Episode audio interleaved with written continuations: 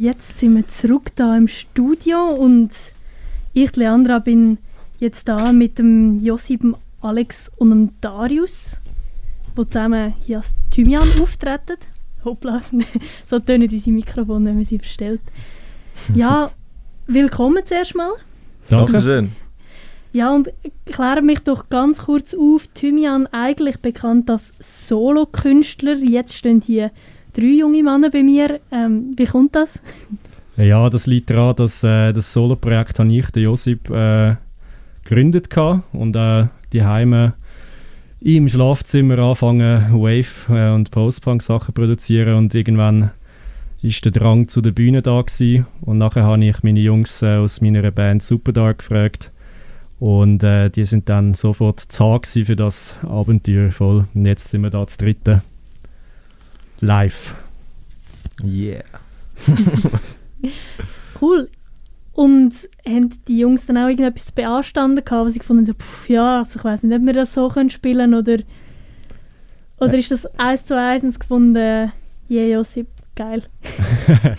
ähm, also den ganzen Kreativprozess habe ich mir eigentlich wie so selber eigentlich wie mir die Möglichkeit gegeben, da einfach komplett alles selber können zu entscheiden und auch das ganze Songwriting und das Arrangieren und Produzieren selber habe ich alles selber in die Hand genommen.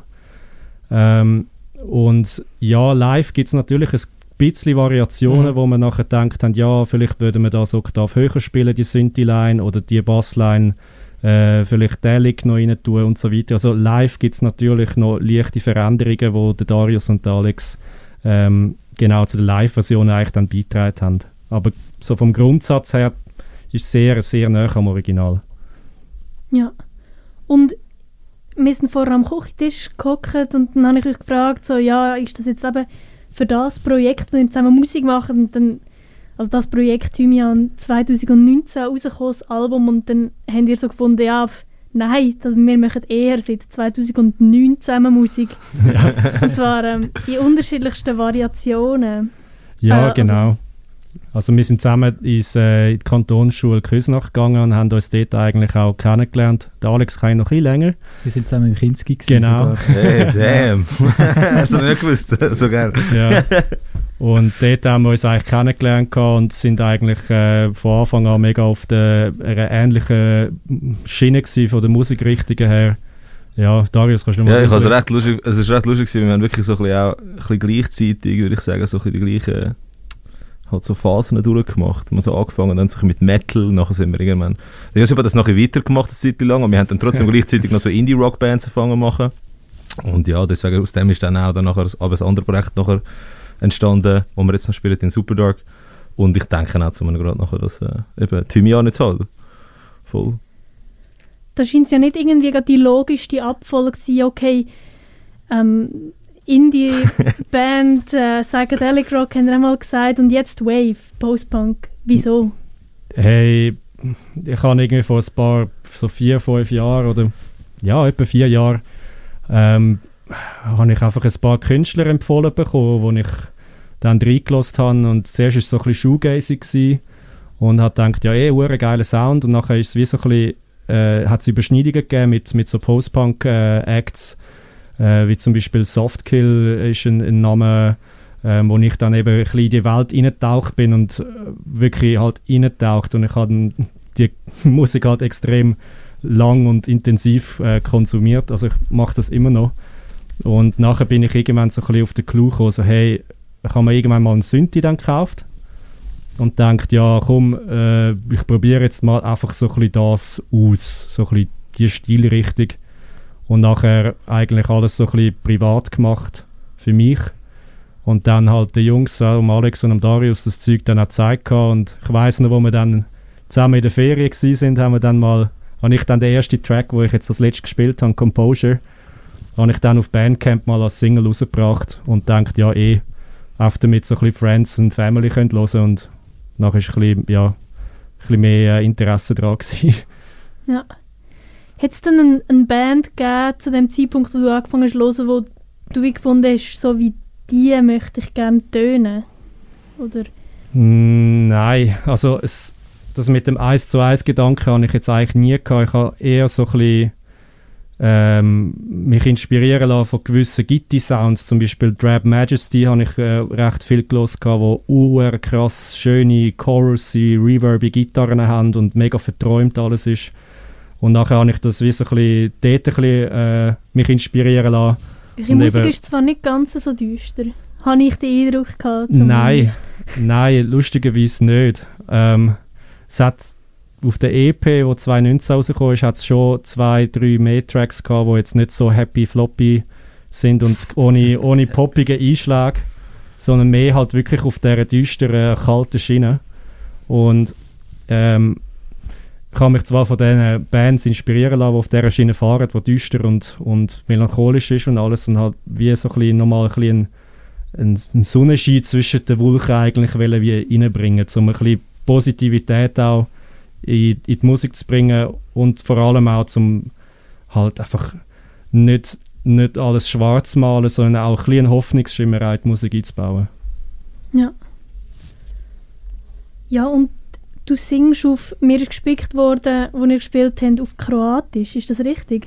Ja, ich habe jetzt einen Track äh, ich, äh, auf Kroatisch geschrieben. Das war jetzt das Experiment, gewesen, weil ah, äh, aus dem Osten kommen mega viele gute und grosse mittlerweile Post-Punk- und Wave-Acts, wie zum Beispiel Molchatoma oder Superbass oder äh, Human Tetris. Und, also es geht in die Ewigkeit in die Liste.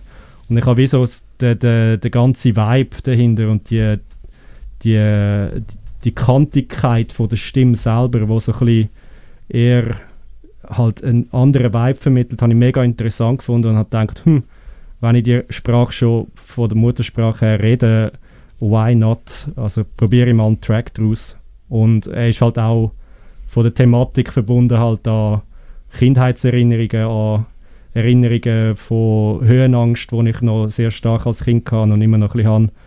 Und halt so ein bisschen Fetzen, wie ich irgendwie als Kind zuerst mal auf einem Sessellift war und ich sehe die Berge in der, in der, in der Weite und schaue runter und habe Angst. Und das sind alles so Fetzen eigentlich von, von Kindheitserinnerungen. Und darum ist auch Kroatisch auch die naheliegende Sprache, um das zu verkörpern. Genau. Ja, und du hast gesagt, das Album sei so im, oder das Album sei im Schlafzimmer entstanden. Auch die gesamte Aufnahme. Ja. Ist das Absicht gewesen, oder ist das, also haben wir ich, der soundtechnisch nicht allzu bewandert bin, hört man das oder hätte man das auch sollen hören? Ähm, das Gute ist jetzt heutzutage, dass man wie so ein bisschen nicht mehr mit Tape Recorder und in einem Studio müssen aufnehmen keine Liveband-Aufnahmen mehr machen sondern eigentlich nur noch einen PC brauchen. Und dann ist es ab dort ist dann relativ schwierig zu sagen, wo es aufgenommen worden ist, finde ich. Es ist dann eigentlich eine Sache dann von der Produktion und wie es gemischt und gemastert ist. Aber äh, ich finde, so der Lo-Fi-Schlafzimmer-Vibe hat es nicht.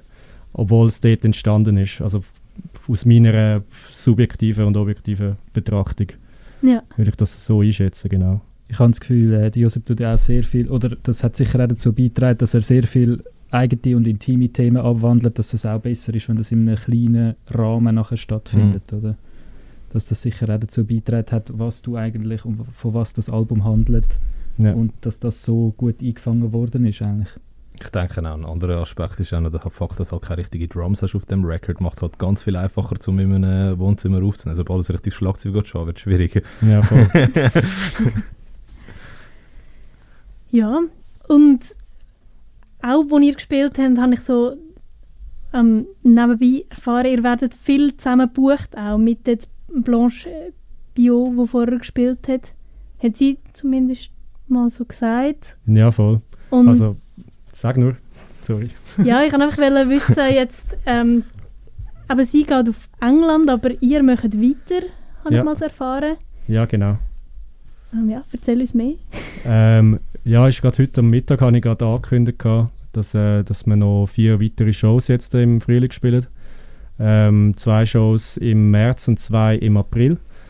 Ähm, und das kann man dann alles eigentlich auf meiner Webseite oder bei mir im Insta-Channel anschauen. Ähm, die ersten zwei Konzerte werden wahrscheinlich beide mit äh, Veil of Light sein. auch von Zürich. Und die anderen zwei Konzerte sind mit Human Tetris, das habe ich wie vorher schon gesagt, den Namen. Eine Band aus, ähm, aus Russland. Mega ich, coole Band. Ja, voll, Mhm. wo ich mega nice finde und auch mega happy bin, dass äh, mein Booker da, Shoutout an Sandro, äh, hat können das irgendwie handeln, dass, dass wir das äh, ankriegen, genau. Und eben mit der Blanche ähm, haben wir jetzt dann auch an meiner Plattentaufe im, im August ha, haben wir sie eingeladen gehabt, dass sie äh, den Opening Act spielen. Wir haben das auch vorher eigentlich schon kennt gehabt über äh, Insta, I guess. M4 Music, irgendwie so Kanal, wo wir beide gebraucht haben. Voll. Und äh, schade ist sie nicht um, weil sonst hätte ich sie gerne äh, auf die Konzerte mitgenommen. Ja. 19.03. sind wir noch in Winterthur, by the way. Im Albani. Sehr schön, genau. Anstatt dem Stadtkalender könnt ihr euch immerhin das Datum mal notieren. Und wir werden langsam klingt, langsam klingt da die Welle aus, unsere Kältewelle von, von dem Dienstagabend. Und ja, das letzte Wort würde ich eigentlich gerne euch übergeben, falls ihr, äh, falls ihr das möchtet. Ha. ähm, ein grosses Dankeschön an den Simeon, der nach eineinhalb Jahren Mailverkehr das angebracht hat mit mir, dass wir da können stehen und in die Mikrofon reden und da haben können spielen. Ja, doch. Ähm, wirklich ein grosses Dankeschön auch das ganze Team, das jetzt an diesem Dienstagabend noch da ist und mit uns das äh, ja, geschaukelt. Und ein grosses Dankeschön an alle, die zugelassen haben und äh, ja, hoffentlich bis bald. Schön, das war äh, Thymian, gsi, vorher Blanche Bio. Und ja, wir verabschieden uns. Ciao miteinander. Ciao. Ciao. Ciao.